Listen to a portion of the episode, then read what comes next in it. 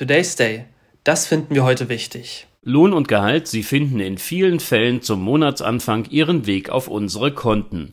Und wenn wir keiner Arbeit nachgehen, dann können wir doch damit rechnen, dass das notwendige und viel zu geringe Bürgergeld wenigstens pünktlich zur Verfügung steht. Nun stellen Sie sich bitte vor, das Konto wird nicht wie erwartet befüllt.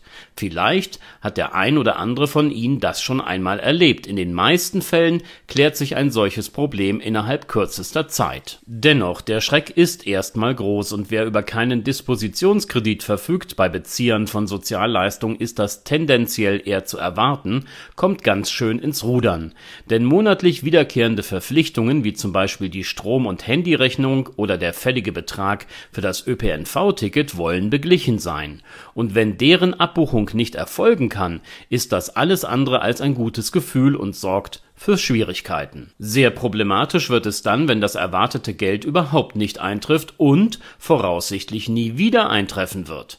Wie soll es dann weitergehen? Diese Frage stellten sich schon Ende letzter Woche 169.000 italienische Haushalte, die per SMS darüber informiert wurden, dass sie im August kein Bürgergeld mehr erhalten, dieses sei ausgesetzt. Nun war diese Maßnahme zwar bereits im Mai im Rahmen eines nicht zu Unrecht umstrittenen umfangreichen Gesetzespaketes durch die neofaschistische Regierung Italiens beschlossen und auch in den Medien veröffentlicht worden, aber offenbar realisierten die davon Betroffenen deren Folgen erst nach dem Empfang der Kurznachricht auf ihrem Handy Dabei geht es um Menschen, die auf diese Transferleistung angewiesen sind. Nur solche Haushalte, in denen behinderte Bürger, Minderjährige oder Personen im Alter über 65 Jahren leben, erhalten die Unterstützung noch in Form einer Bonuskarte für bestimmte Lebensmittel.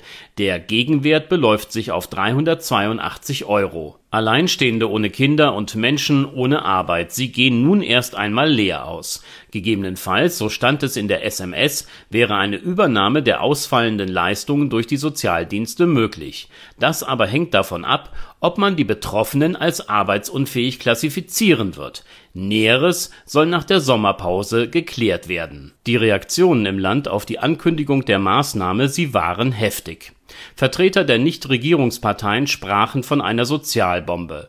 Auch Forderungen nach der sofortigen Rücknahme des Zahlungsstopps wurden laut. Gewerkschaften riefen zu Protesten auf. Es ist eher fraglich, ob das die neofaschistische Meloni-Regierung in Italien beeindruckt. Diese argumentiert, dass das Bürgergeld für jene, die es bislang bezogen haben, keinen ausreichenden Anreiz bietet, arbeiten zu gehen. Ein demokratischer Sozialstaat zeigt seine Qualität dadurch, wie er mit den Schwächsten der Gesellschaft umgeht, also unter anderem auch mit jenen, denen es nicht gelingt, ein eigenes Einkommen zu erwirtschaften.